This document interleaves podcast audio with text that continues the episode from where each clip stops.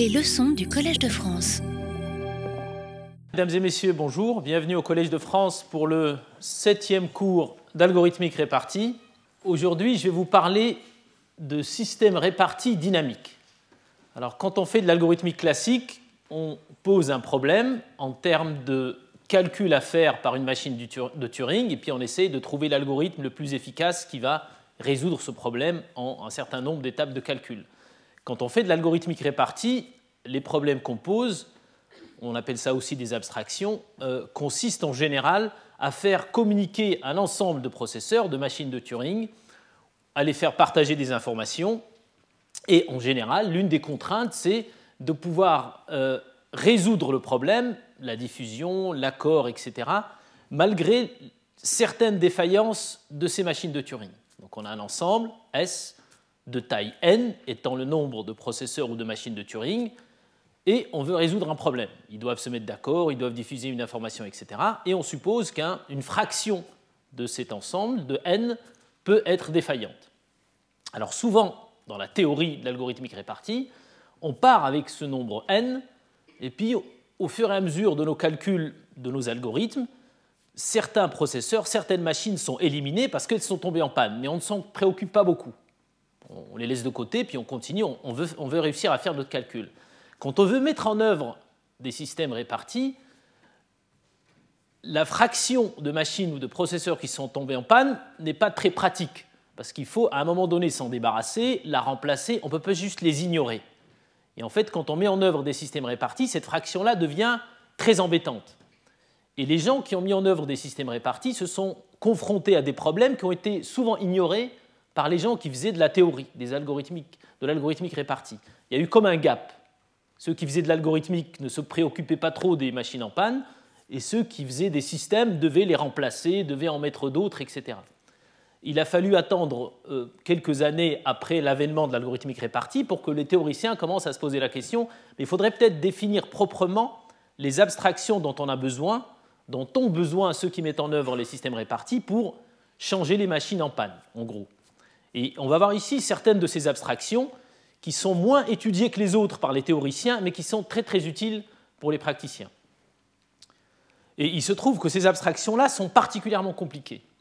Alors je vais en donner une vision un peu peut-être simplifiée, voire simpliste. Ceux qui sont intéressés pourront aller euh, voir euh, plus de détails. Et puis vous verrez dans le, séminaire qui suit un aspect particulièrement intéressant de ces abstractions qui est l'autostabilisation par le professeur Tixeuil. Donc ce que je vais vous présenter ici, ce sont trois abstractions, ce qu'on appelle la diffusion fiable qui se termine, Terminating Reliable Broadcast. Pour ceux qui connaissent les travaux de Lamporte, c'est une version des, euh, des généraux byzantins. Ce qu'on appelle le groupe membership, et ce qu'on appelle le synchronisme virtuel. Alors ce sont des abstractions, comme je l'ai dit, moins connues par les théoriciens que ce qu'on a vu les autres fois, le consensus, la diffusion fiable, etc., mais qui sont très utilisées par les praticiens, parfois sous différents noms. Alors, je vais commencer évidemment par la première, et puis je vais pas partir par, je vais, je vais, démarrer par le, la diffusion fiable qu'on a vue la dernière fois, puis je vais essayer de souligner le problème qui se pose à cause des, machines qu'on a oubliées ou qui sont en panne pour motiver, motiver ce, côté terminating reliable broadcast. Puis ensuite, on verra le groupe membership et le synchronisme virtuel. Alors, dans ce cours, je vais supposer un ensemble de, alors j'appelle machine de Turing, ordinateur, processeur, etc. Ce qu'il faut retenir, c'est que ce sont des machines qui communiquent par envoi de messages. Donc, contrairement au premier cours où on se partageait de la mémoire, là, les machines communiquent par envoi de messages. Et je suppose ici que ces machines peuvent être défaillantes, et quand elles sont défaillantes, elles s'arrêtent. D'accord? Elles ne sont pas malicieuses. Tout ce qu'on dit en général, je dis bien en général, dans le cadre d'un modèle où les machines ne sont que défaillantes, a un, analogue dans le monde où les processeurs ou les machines sont malicieuses. Évidemment, il y a un coût de, cette, de, de la transposition des algorithmes, euh, le professeur Mustafa vous en a parlé, mais tout se transpose plus ou moins bien, mais en général assez bien. Donc je vais ignorer le côté malice, ce qu'on appelle parfois byzantin, je me consacre à des pannes, ce qu'on appelle les pannes franches. Donc la diffusion fiable est l'une des abstractions les plus simples et les plus utiles, les plus simples en tout cas à définir, les plus utiles. Elle consiste à, elle est définie de la manière suivante on a un ensemble de machines Il y en a une qui diffuse un message, par exemple le cours de Bitcoin, et les autres sont en attente du cours de Bitcoin pour savoir s'ils doivent acheter ou vendre leur Bitcoin. Et on dit qu'une diffusion est fiable si les propriétés suivantes sont assurées. Ça, c'est des choses que j'ai dit euh, la dernière fois ou la fois d'avant. Et on définit ça par un certain nombre de propriétés. Les deux premières propriétés sont assez triviales. La première dit qu'on ne reçoit pas un message deux fois, qu'on ne le délivre pas deux fois. La notion de délivrer peut être trompeuse, elle veut juste dire que quand une machine reçoit le message, elle le délivre à son, à son application, donc à celui qui est devant sa machine qui va acheter ou vendre des bitcoins. Qu'il n'y a pas de création de message, c'est-à-dire quand un message est délivré, c'est que quelqu'un l'a vraiment envoyé, d'accord C'est les deux premières propriétés.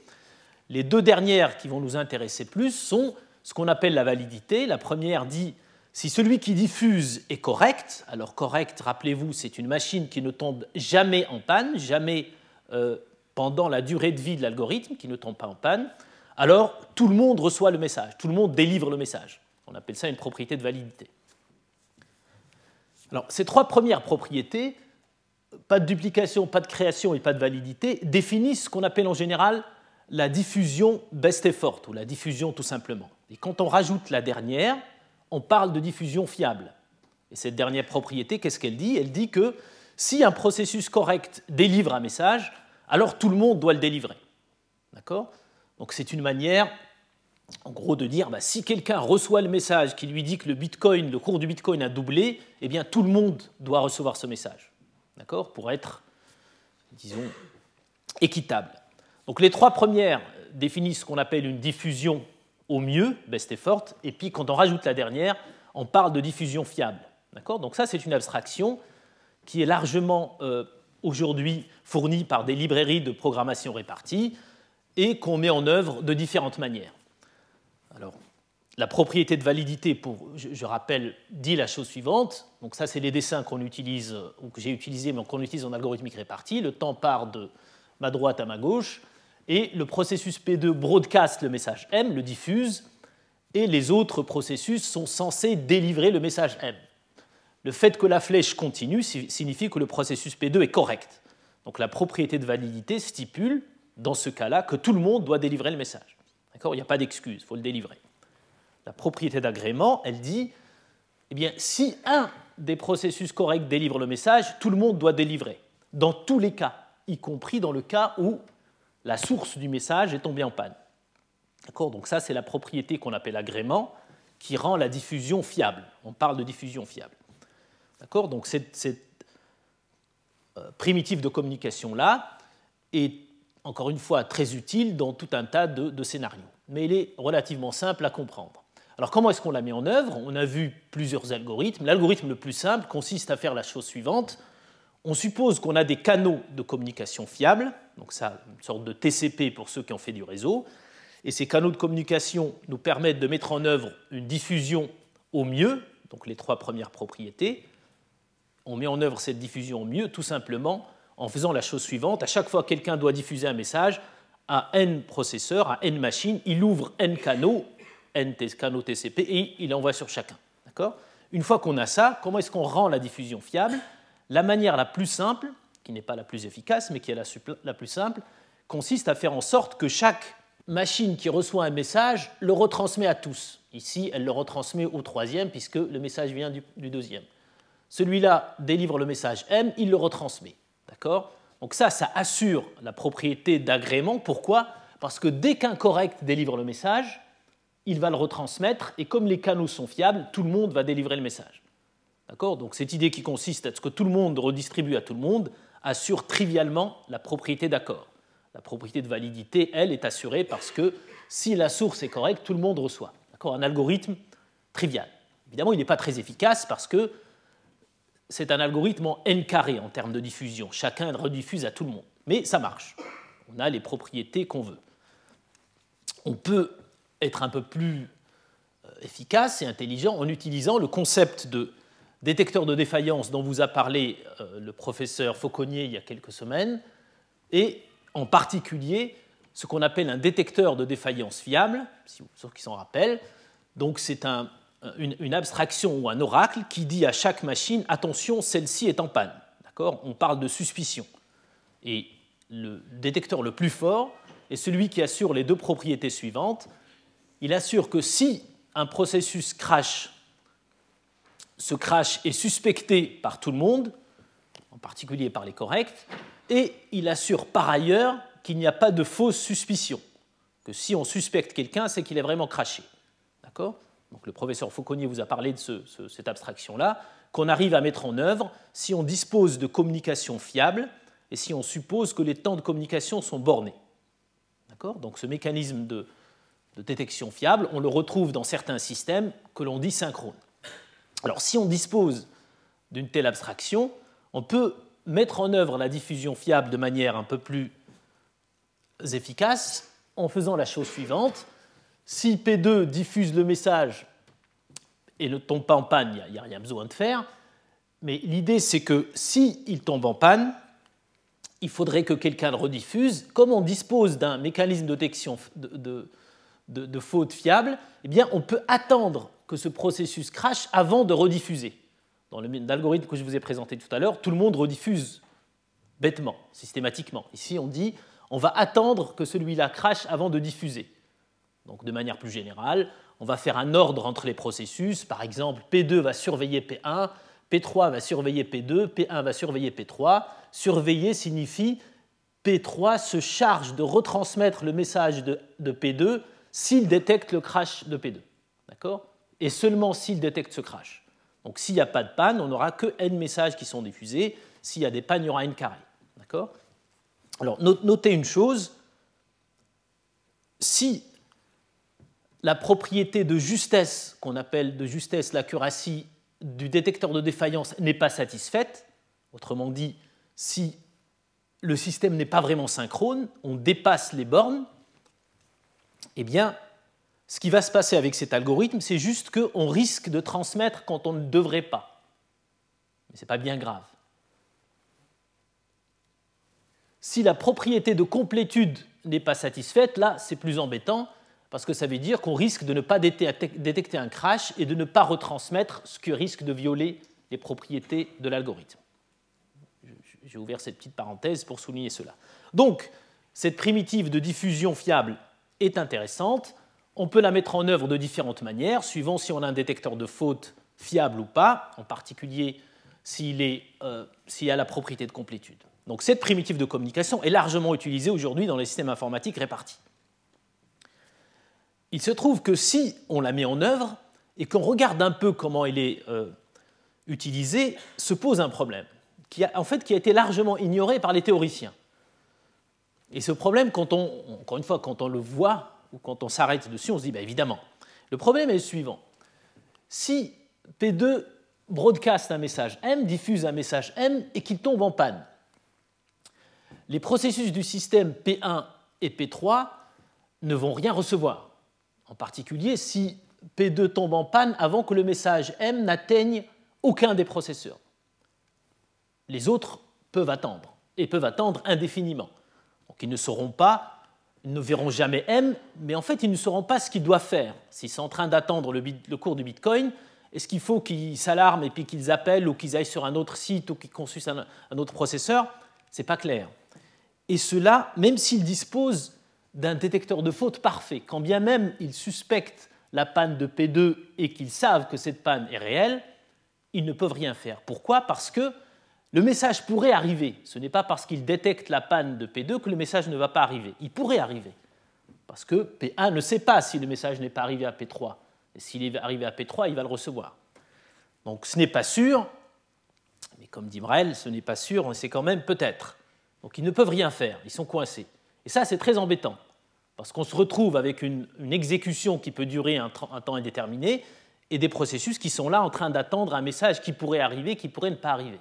Alors en théorie, on ne s'est pas beaucoup préoccupé de ça, mais les gens qui ont développé des systèmes euh, se sont un peu cassés les dents avec ce genre de, de problème. Et donc ils ont commencé à bricoler, ils ont commencé à faire tout un tas de, de mécanismes qui permettent de dire, mais dans ce cas-là, on va peut-être délivrer un message particulier ou bien on va dire Ah, P2 est tombé en panne, faut qu'on fasse quelque chose, etc. Il y a tout, un tas de mécanismes d'exception qu'on a retrouvés dans les systèmes qui n'étaient pas dans les spécifications. Et il a fallu attendre un petit moment avant que les gens ne, posent euh, de manière un peu plus propre, ne définissent les abstractions qu'il fallait utiliser. Et l'une d'elles s'appelle la diffusion fiable qui se termine, Terminating Reliable Broadcast, que je vais vous présenter ici. Alors ce mécanisme de diffusion fiable ressemble évidemment beaucoup à la diffusion fiable. Lorsque celui qui broadcast, qui diffuse le message est correct, tout le monde délivre le message. Si un des processus délivre le message et qu'il est correct, tout le monde délivre le message. En particulier, si P1 délivre M et P1 est correct, alors P3 le délivre aussi, quand bien même P2 serait en panne. Mais le cas de figure problématique avec le reliable broadcast, ici il est différent. Dans le reliable broadcast, si P2 crash et que le message n'arrive à personne, rien ne se passe. Avec terminating reliable broadcast, eh bien, on stipule, on demande, on oblige les processus, ou plutôt le concepteur de l'algorithme à ce que P1 et P3 délivrent un message particulier phi qui indique à tout le monde que P2 est tombé en panne. Et donc il peut faire autre chose. D'accord? Il y a un côté terminaison. Et on a réalisé qu'en fait c'était ce que faisaient souvent les ingénieurs quand ils mettaient en œuvre leur système, ce message phi. Sauf que là on le définit de manière claire dans la spécification. Donc l'abstraction de Terminating Reliable Broadcast, elle dit Étant donné une source particulière, donc l'abstraction est définie pour chaque source, on a un processus qui est censé envoyer un message, donc le cours du Bitcoin, si je prends cet exemple, PI, qui est connu par tous les processus, et supposé diffuser un message M. Alors on ne connaît pas M, mais on sait qu'il va diffuser un message parmi un ensemble. D'accord? Par exemple, le cours du Bitcoin est ceci ou cela. Et les processus du système doivent délivrer M si la source est correcte, et peuvent délivrer phi, phi étant le message indiquant le problème, indiquant que la source est en panne, si la source crache. Ils peuvent, parce qu'ils pourraient aussi délivrer M. D'accord? Dans le cas où la source crache, rappelez-vous, si quelqu'un a délivré le message, les autres doivent le délivrer. D'accord? Donc dans ce cas de figure, ils peuvent délivrer soit M, soit phi, mais dans tous les cas, ils délivrent un message. Alors, en, en essayant de regarder ce que font les développeurs de systèmes, on a pu spécifier exactement ce qu'ils faisaient ou ce qu'ils essayaient de faire sous forme, encore une fois, de propriété. Donc je, rouvre la parenthèse. C'est un domaine, comme beaucoup de domaines d'informatique, où il y a toujours eu une, espèce de course entre les théoriciens et les développeurs. Parfois, les développeurs étaient en avance et les théoriciens étaient à, la traîne et puis devaient un peu transcrire ce qu'ils faisaient. Et là, c'était le cas.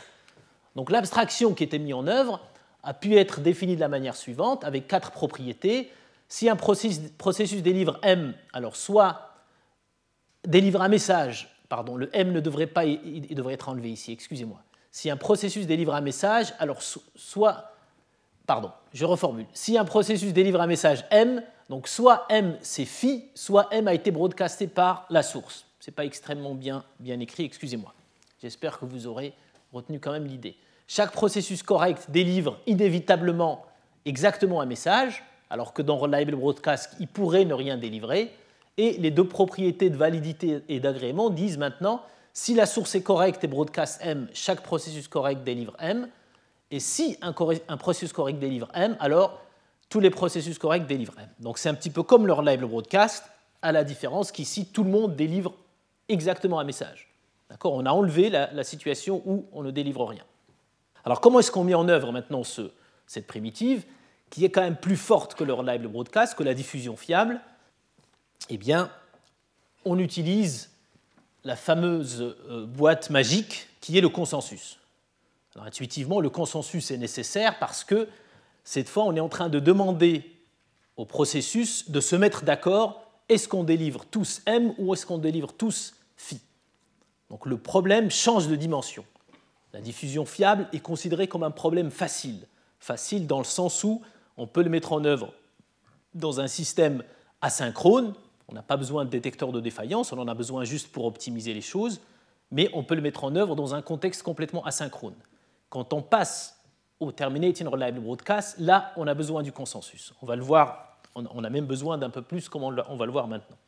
Donc je vais juste vous donner l'idée de la mise en œuvre, elle est très facile. On utilise une diffusion au mieux, un détecteur de faute et un consensus. Je vais juste vous montrer ça sur un exemple.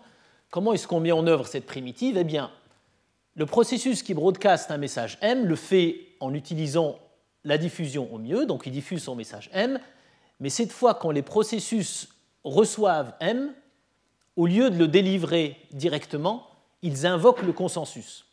Pourquoi est-ce qu'ils invoquent le consensus? Parce que, de peur qu'un processus reçoive M et l'autre ne le reçoive pas, suspecte la défaillance et délivre phi. Rappelez-vous, tout le monde doit délivrer la même chose. Donc on va utiliser le consensus pour les mettre d'accord sur soit délivrer le message M, on délivre tous le cours du Bitcoin, ou alors on déclare que P2 est en panne et on fait autre chose. D'accord? Donc on s'est aperçu que ce que les ingénieurs mettaient en œuvre, c'était vraiment un protocole de consensus avant de délivrer un message. Donc dans ce cas de figure, tout le monde va invoquer la boîte consensus en proposant M. Alors rappelez-vous, le consensus, ce n'est pas un problème facile, mais on a des solutions à ce problème. Ici, on l'utilise comme une boîte noire pour nous aider à terminer la diffusion. Si le message n'arrive à personne, eh bien, les processus vont invoquer le consensus avec phi. Comment est-ce qu'ils vont savoir qu'ils doivent invoquer le consensus avec phi? Eh bien, ils ont un détecteur de défaillance qui va leur dire que P2 est tombé en panne, et comme ils n'ont pas vu le message M, la seule option, c'est de proposer phi au consensus. Celui-là aussi va proposer phi au consensus, et cette petite notation-là indique que on propose au consensus phi et on retourne phi. Comme tout le monde propose phi, tout le monde reçoit phi. Et le message qui va être délivré, c'est phi. D'accord? Donc on utilise une diffusion, un mécanisme de détection de défaillance, et ensuite le consensus pour se mettre d'accord. Alors vous allez me dire, c'est assez lourd pour une seule diffusion, et vous avez raison, je vais y revenir. Mais en tout cas, c'est important de comprendre comment est-ce qu'on peut faire en sorte qu'une diffusion se termine toujours. Ce n'est pas simple. On passe d'un problème facile à un problème difficile. Difficile dans le sens où on a besoin du consensus, etc. Alors je, je reviens sur ces parenthèses-là de facile et difficile. En algorithmique classique, le problème, le monde se divise en deux catégories, P et NP. NP c'est difficile, P c'est facile, en supposant qu'elles sont effectivement différentes. En algorithmique répartie, le monde se divise en deux parties, facile, c'est-à-dire pas besoin du consensus, on peut le faire en asynchrone, et difficile, il faut du consensus, il faut des détecteurs de défaillance, etc. Là, on est passé de facile, on n'a pas besoin de détecteurs de défaillance autre que pour l'efficacité, à difficile. Pourquoi est-ce qu'on est passé à ce côté difficile? Parce qu'il fallait terminer. Et là, c'est intéressant parce que les théoriciens pensaient que la diffusion était facile, mais les développeurs trouvaient que le problème était très difficile. Mais on comprend pourquoi, parce que la terminaison était cruciale. D'accord? Alors, le cas particulièrement intéressant ici, c'est le cas où P2 broadcast M est tombé en panne, mais que M a atteint un des processus. Par exemple, ici, M a atteint P3. Donc celui-là va proposer au consensus le message qu'il a reçu M, celui-là, n'ayant pas reçu M, va proposer au consensus phi. Dans ce cas-là, le consensus pourrait tout aussi bien retourner phi ou retourner M, suivant comment il est mis en œuvre. Les deux sont possibles, c'est-à-dire que les deux sont des décisions qui, euh, obéissent à la spécification de Terminating Reliable Broadcast. Puisque rappelez-vous, lorsque la source est défaillante, les processus peuvent soit délivrer M, soit délivrer le signal phi. OK? Donc jusque-là, j'espère que tout le monde a suivi, c'est assez simple. Et vous avez vu comment on peut, mettre en œuvre ce mécanisme de Terminating Reliable Broadcast. Alors la question qu'on se pose en général, en tout cas que se posent les théoriciens, c'est la suivante. Cet algorithme de diffusion qui se termine, il utilise beaucoup de choses. Il utilise une diffusion normale, il utilise un consensus, puis il utilise un détecteur de faute parfait. Et cette fois, il ne l'utilise pas que pour l'efficacité. Il l'utilise vraiment, on en a besoin parce qu'on se dit, pour proposer phi, il faut que j'ai détecté la panne. Donc l'algorithme utilise le détecteur de faute parfait qui est quelque chose de, de coûteux en termes d'hypothèses qu'on fait sur le système, complètement synchrone. En tout cas, ce détecteur de faute est suffisant.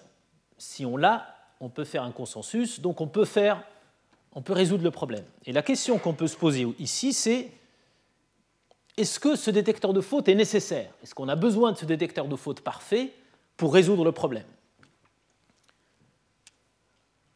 Alors, la mise en œuvre d'un détecteur de faute parfait n'est pas simple, c'est quelque chose de compliqué. le professeur Pierre Sens, qui est ici dans la salle, a travaillé sur le sujet pendant de nombreuses années, et puis ceux qui sont intéressés pourraient aller consulter ses travaux pour voir à quel point c'est difficile. Donc il est, il est, important de se poser la question, est-ce qu'on a besoin? Alors il y a deux options. Soit on arrive à montrer qu'on peut mettre en œuvre cette diffusion TRB avec un détecteur de faute strictement plus faible que P, D'accord? Donc, Hugues Fauconnier vous a rappelé, vous a présenté les, manières de comparer les détecteurs de faute. Si on arrive à faire ça, ça voudrait dire que le détecteur de faute P n'est pas nécessaire.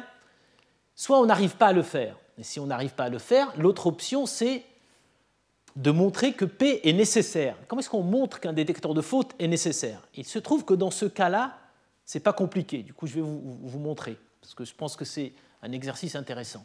On va montrer qu'on peut utiliser la diffusion fiable qui se termine pour implémenter ce détecteur de faute. Et en faisant cela, on aura montré qu'il est nécessaire.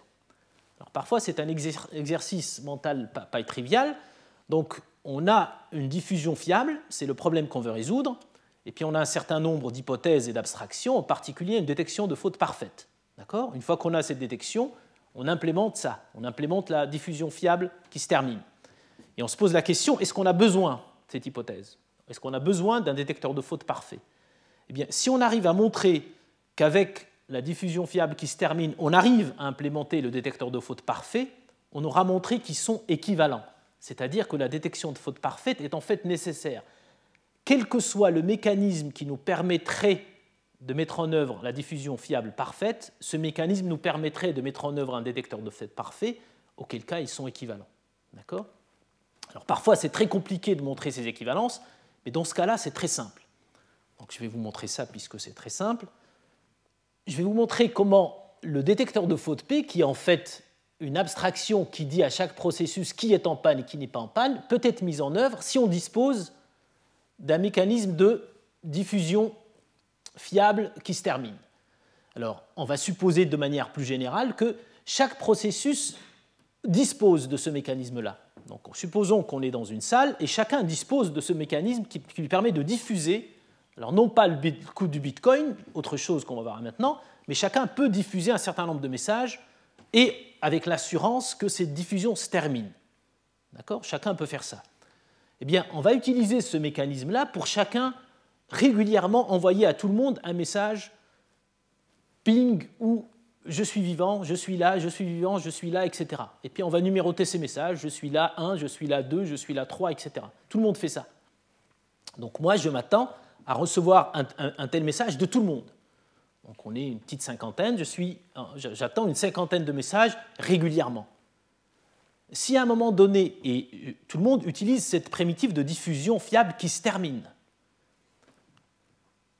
je ne peux pas ne pas recevoir de message de quelqu'un. D'accord Parce que cette primitive se termine. Soit je reçois les messages qu'il m'envoie, soit je reçois un phi. Et cette fois, le phi sera indexé parce que ça sera phi de 1 ou de 2 ou de 3 ou de 4. De Fauconnier ou de Pierre Sens ou de Carole Delporte, etc. Et si je reçois phi de quelqu'un, ça veut dire que ce quelqu'un est en panne.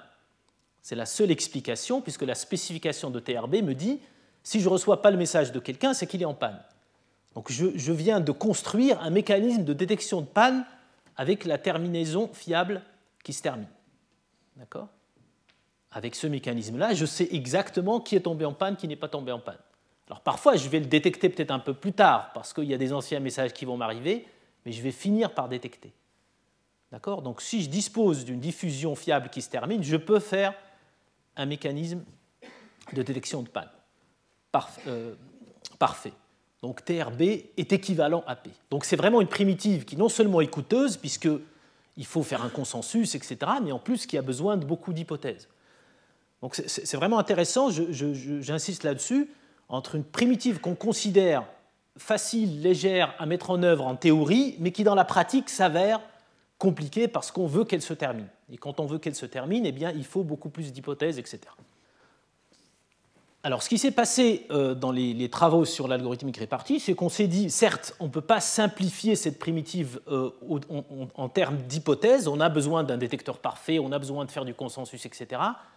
Mais on peut peut-être la rendre un peu plus efficace. Parce qu'ici, c'est vraiment très lourd. Si on imagine une application concrète, si à chaque fois qu'on veut diffuser une information quelconque dans un système de, pas moi, d'abonnement, de, publish subscribe ou d'abonnement à des, réseaux, des, cours de la bourse, etc. Il faut à chaque message faire un consensus, une détection de défaillance, etc. C'est lourd. Donc les gens ont de nouveau bricolé d'autres choses. Et on s'est aperçu, peut-être dix ans plus tard, on a compris ce qu'ils étaient en train de bricoler. Et ce qu'ils étaient en train de bricoler, c'est ce qu'on on appelle parfois le synchronisme virtuel.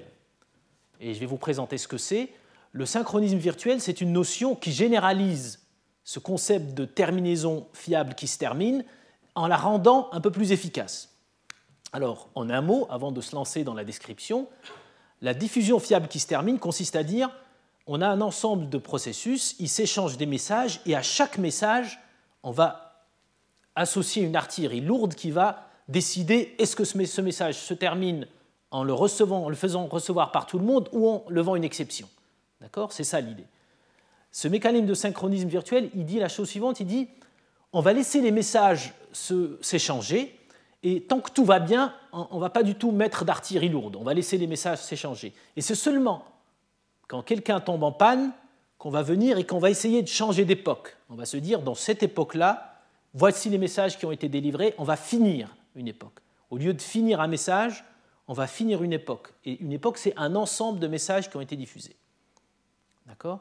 Cette notion-là va permettre de gagner en efficacité. On a toujours un problème difficile au sens de l'algorithmique répartie, il faut toujours des détecteurs de fautes parfaits, etc. Mais il va être beaucoup plus efficace, comme vous allez le voir. Et beaucoup de systèmes aujourd'hui utilisent cette notion de synchronisme virtuel. Parfois, ça ne s'appelle pas comme ça, mais la plupart des systèmes en pratique utilisent ceci. Donc, je vais vous en donner l'idée. Ce qu'il faut garder comme intuition, c'est que c'est une généralisation de la diffusion qui se termine. Alors, cette notion se base sur le concept d'époque. Dans, la diffusion qui se termine, il n'y a pas d'époque. Chaque message est une époque. Là, dans ce, mécanisme, cette abstraction dont je vais vous parler, il y a un concept d'époque qu'on appelle parfois un group membership. Vous allez voir ce que ça veut dire. Donc en gros, euh, l'abstraction de group membership est une abstraction qui permet au processus du système de savoir qui est là, qui est toujours vivant, qui est toujours en train d'exécuter l'algorithme. Alors, c'est un concept assez intuitif. dans plein d'applications, on a besoin de savoir qui est en train d'exécuter un algorithme pour lui pouvoir lui envoyer des messages, etc. Alors, il se trouve que les détecteurs de fautes qu'on a vus, que, Pierre, que Hugues Fauconnier vous a présentés, fournissent déjà un petit peu cette information puisqu'ils nous disent qui est en panne. Donc, s'ils nous disent qui est en panne, ça veut dire qu'ils nous disent aussi qui est vivant, implicitement. Seulement, les détecteurs de fautes sont limités et sont limités à deux égards. D'une part, les informations qu'ils nous donnent ne concernent que les pannes, si par exemple on a rajouté quelqu'un dans le système parce qu'on veut passer à l'échelle, un détecteur de faute ne va rien nous dire. Lui il nous dit juste ceux qui sont en panne, d'une part. D'autre part, les détecteurs de faute ne nous donnent pas d'informations coordonnées. Je vais vous expliquer ce que ça veut dire. Euh, au contraire, la notion de group membership non seulement nous parle de ceux qui sont en panne, mais nous parle aussi de ceux qui ont été rajoutés, etc., et de manière coordonnée. Donc juste cette notion de coordination, Supposons qu'on a un système de quatre processus, P1, P2, P3, P4, et P2 et P3 crachent. Le plus fort des détecteurs de faute va nous dire, par exemple, euh, va dire à P1, attention, P2 euh, a craché.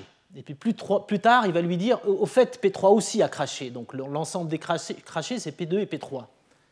Euh, le processus P4, son détecteur de faute, va peut-être lui dire dans un premier temps, non, personne n'a craché. Puis un peu plus tard, c'est P3 qui a craché, puis plus tard, c'est P2 et P3. Donc l'information n'est pas du tout coordonnée. Rappelez-vous, la spécification du détecteur de faute, c'est que si quelqu'un crache, on, le dit. Mais il n'y a pas d'ordre, il n'y a pas de cohérence.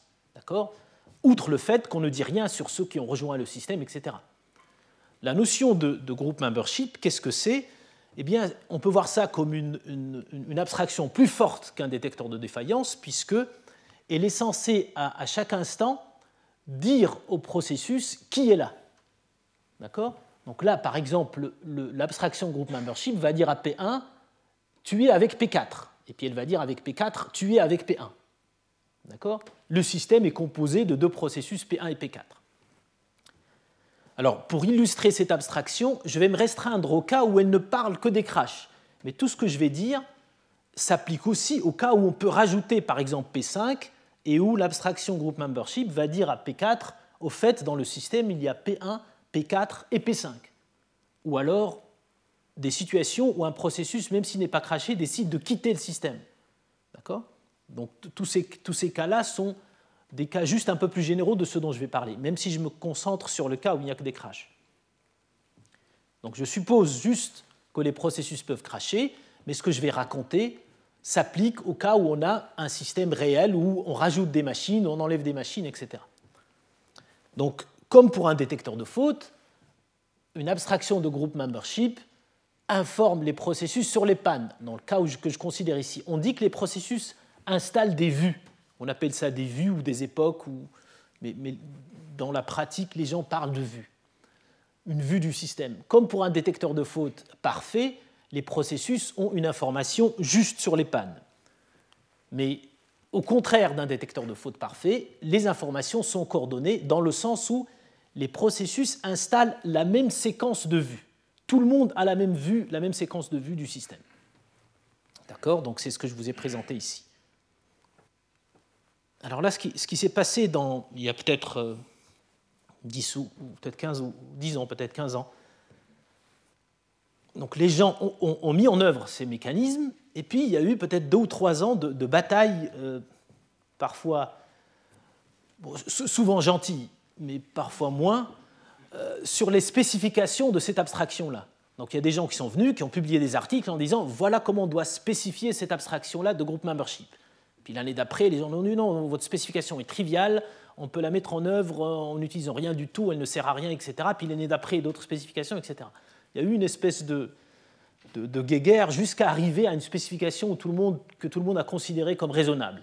Mais ça permet de souligner que, même si ça semble ici facile, il suffit juste de dire, voilà, P1 est avec P4 et P4 est avec P1, ça a l'air simple, mais se mettre d'accord sur cette spécification-là a, duré peut-être 5 ou 6 ans avec des gens particulièrement brillants de Cornell, MIT, etc., s'envoyant des, articles et puis des contre-articles et des contre-exemples, etc. Pendant... Donc c'était assez drôle dans la communauté, mais pour, j'imagine, leurs étudiants, c'est pas toujours drôle.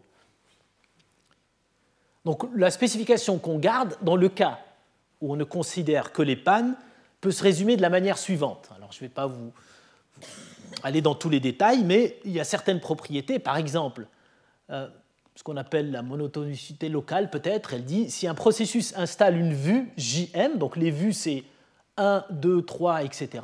Et à chaque entier est associé un ensemble, l'ensemble des processus de la vue. Donc on dit par exemple si un processus installe la vue JM après avoir installé KN, alors J est supérieur à K et M est un sous-ensemble strict de N. Alors, il, y a, des hypothèses ici. Rappelez-vous, je suppose ici le cas où les processus ne peuvent que tomber en panne. Si on peut rajouter des processus du système, c'est un peu plus compliqué. Donc je considère le cas simple. Euh, l'agrément dit euh, si deux processus installent la vue JM et JM', alors M euh, est égal à M est différent de M'. D'accord? Non, aucune paire de processus n'installe de vues différentes pour le même J. Tout le monde installe les mêmes vues, etc. Donc la complétude et la justesse ressemblent à ce que font les détecteurs de défaillance, dans le sens où si un processus crash, il sera exclu d'une vue, et la justesse dit si un processus installe une vue M dans laquelle il n'y a pas P, alors P a craché. Donc ça, c'est quatre propriétés qui définissent l'abstraction dans le cas où il n'y a que des pannes qu'on considère. C'est un cas relativement simple.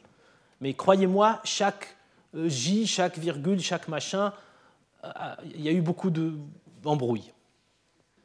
Alors comment est-ce qu'on met en œuvre cette abstraction? C'est assez simple. Autant la spécification a été compliquée, autant la mise en œuvre est en fait simple.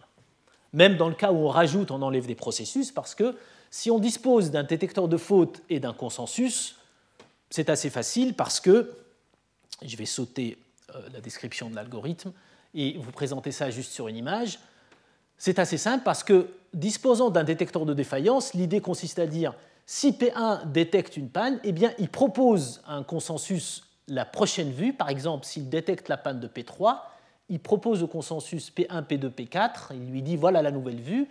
P4, de la même manière, s'il détecte une panne, par exemple celle de P2, il propose au consensus P1, P3, P4, puis le consensus étant miraculeux, va donner la même chose à tout le monde qui vont délivrer la même vue. D'accord? Donc si on dispose du consensus, on a la même vue du système, il n'y a aucun problème. D'accord? Donc Là, ça a été intéressant de voir la différence entre la difficulté de spécifier et la facilité de mettre en œuvre l'abstraction. Évidemment, on dispose d'un outil, d'un bazooka extraordinaire qui est le consensus, qui est vraiment quelque chose, une fois qu'on a compris sa force, on arrive à l'utiliser dans plein de cas. Donc ça, c'est l'abstraction du groupe membership. Alors pourquoi est-ce que je vous ai parlé de cette abstraction? Rappelez-vous, c'est pour euh, essayer de vous présenter l'idée d'une diffusion qui se termine, mais qui est beaucoup plus efficace, qui est plus générale. Alors si maintenant on, met cette notion de groupe membership avec, dans un système réel où les processus s'échangent de messages, euh, les choses ne sont pas toujours très simples. En particulier, regardez ce cas de figure. Supposons que P2 diffuse un message M, alors le cours du Bitcoin, et qu'on dispose par ailleurs d'un mécanisme qui dit au processus voilà la nouvelle vue. Alors initialement, la vue était P1, P2, P3. P3 démarre en pensant qu'il est avec P1 et P2, P2 qu'il est avec P1, P3, etc. Puis plus tard, P1 reçoit la notification de son groupe membership lui disant tu n'es plus qu'avec P3. Et la même chose ici. Supposons que P2 diffuse un message, il se peut que P1 le délivre, et puis que P3 le délivre, mais P1 le délivre avant d'installer cette vue et P3 le délivre après. Les propriétés du groupe membership sont satisfaites puisque tout le monde délivre la même vue. Par ailleurs, les propriétés de la diffusion sont aussi satisfaites puisque euh, celui-là, quand bien même il n'est pas correct, le message arrive à P3 puisque P1 l'a délivré. Donc on a satisfait les propriétés de la diffusion. Mais quelque chose cloche parce que celui-là a délivré un message de P2 dans la vue dans laquelle il considérait P2 vivant, celui-ci l'a délivré après qu'il ait considéré que P2 était en panne. D'accord? Donc c'est une espèce de euh, message venant d'un fantôme, ou disons, ça n'a pas l'air correct, puisqu'il a considéré que P2 était en panne. D'accord? Eh bien, l'abstraction qui, permet qui nous permet de nous en sortir s'appelle le synchronisme virtuel. Alors le synchronisme virtuel, c'est quoi?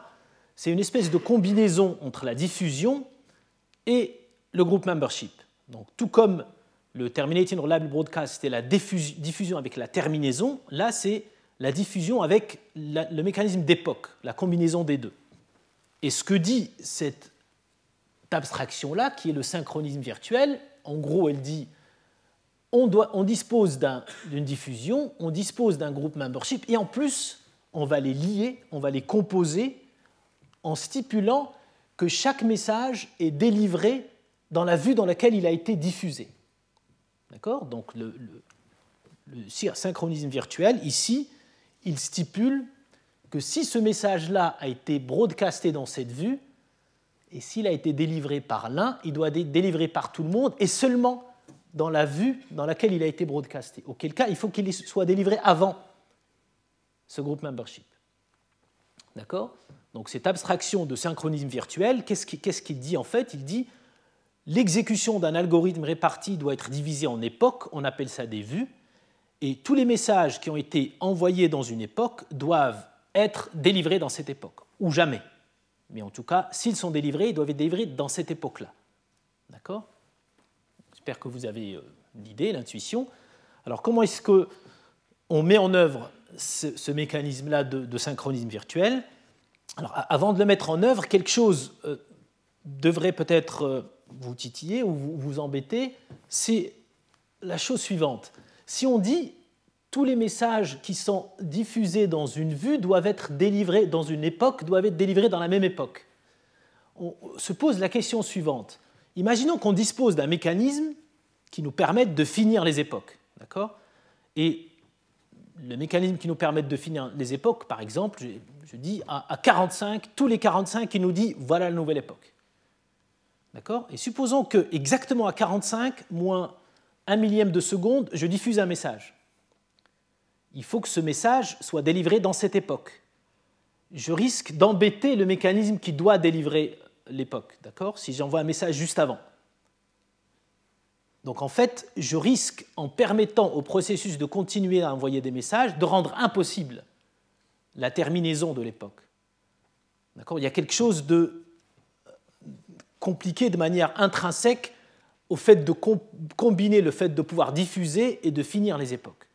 Et ça, ça s'est traduit par beaucoup de mises en œuvre de systèmes répartis dans lesquels on ne comprenait pas trop pourquoi ça ne marchait pas. Et il a fallu qu'on se pose cette question-là pour dire, en fait, la spécification de cette abstraction-là doit être un peu particulière. Il faut que cette abstraction-là, qui permet de diffuser des messages et de délivrer des époques, il faut qu'elle permette de dire à celui qui diffuse des messages stop, arrête d'envoyer, il faut qu'on finisse l'époque d'abord. D'accord? Donc c'est quelque chose de particulier, on ne retrouve pas beaucoup ça en algorithmique répartie. C'est une manière de tricher qui consiste à dire pour mettre en œuvre mon mécanisme, je dois dire à l'application stop, arrête de diffuser. Donc euh, l'événement particulier qu'on a utilisé pour s'en sortir dans ce cas-là, c'est un espèce d'indication qu'on appelle bloc pour dire à l'application arrête de broadcaster. Donc si on regarde la spécification de ce mécanisme de synchronisme virtuel, il y a la diffusion qu'on retrouve dans d'autres abstractions, le fait de délivrer euh, un message, l'installation d'une vue, et puis il y a ces deux événements particuliers. Le premier événement qui demande à l'application d'arrêter de diffuser et un mécanisme de retour qui dit OK, j'arrête de diffuser. Et à ce moment-là, on peut terminer l'époque. D'accord? Donc c'est comme si on avait un mécanisme de fin du monde et tant que les gens faisaient des choses particulières, on ne pouvait pas atteindre la fin du monde. Il fallait que les gens s'arrêtent avant d'atteindre la fin du monde. C'est comme si on leur demandait, s'il vous plaît, vous pouvez faire une minute de silence, on a besoin pour euh, la fin du monde. Puis après, on démarre. C'est vraiment ce qui se passe. Donc comment est-ce qu'on met en œuvre ceci? Il y a eu euh, des dizaines d'articles faux sur la mise en œuvre de, synchronisme virtuel avant qu'on ait des articles plus ou moins justes avec ça. Le plus simple, la plus simple mise en œuvre, ce n'est pas la plus efficace, utilise un mécanisme de groupe membership, un mécanisme de diffusion fiable qui se termine et une diffusion mieux. Donc je vais vous donner juste l'idée pour souligner le fait que ça ressemble beaucoup à la diffusion qui se termine, sauf que c'est beaucoup plus efficace. C'est beaucoup plus efficace dans le sens suivant. On est dans une époque, tout le monde démarre P1, P2, P3, on est en train d'échanger les cours de la bourse ou d'échanger des news, etc. Donc les processus font des diffusions. Tout le monde, quand il reçoit un message, il le délivre. D'accord? Il n'y a pas besoin de consensus, pas besoin de terminaison, rien du tout. On continue, on s'échange des informations. D'accord? Donc le broadcast ne coûte pas plus que le broadcast classique, qu'on peut mettre en œuvre de différentes manières. Mais quand il y a une panne, et seulement quand il y a une panne, à ce moment-là, l'artillerie lourde se met en, en, en action. Là, qu'est-ce qui se passe? On dispose d'un mécanisme de groupe membership, donc on va dire attention, il n'y a plus que P1 et P3, celui-là se dit je ne suis plus qu'avec P1, celui-là se dit je ne suis plus qu'avec P3, mais j'ai déjà délivré un message M, celui-là se dit bon moi je n'ai rien délivré, avant d'installer la prochaine vue, avant de changer d'époque, je vais envoyer à P3 l'ensemble des messages que j'ai vus, que j'ai délivrés, en utilisant le fameux Terminating Reliable Broadcast. Je suis sûr que ça va se terminer. Celui-là, il va envoyer aussi la liste. Dans ce cas de figure que je viens de présenter, il n'y a rien mais comme celui-là attend un message de P3, il va quand même attendre à recevoir ce message. Et c'est seulement à la fin de ces deux messages-là, qui indiquent la fin du monde, la fin de l'époque, qu'ils vont délivrer tous les messages qu'ils auraient ratés et finir cette époque. D'accord? Donc je rappelle, les processus s'échangent des messages.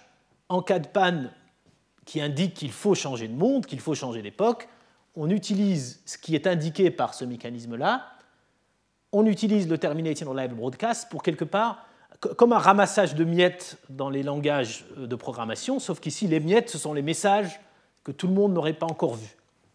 D'accord? On, s'échange ceci, on sait que ça va se terminer, et ensuite, on finit l'époque. D'accord?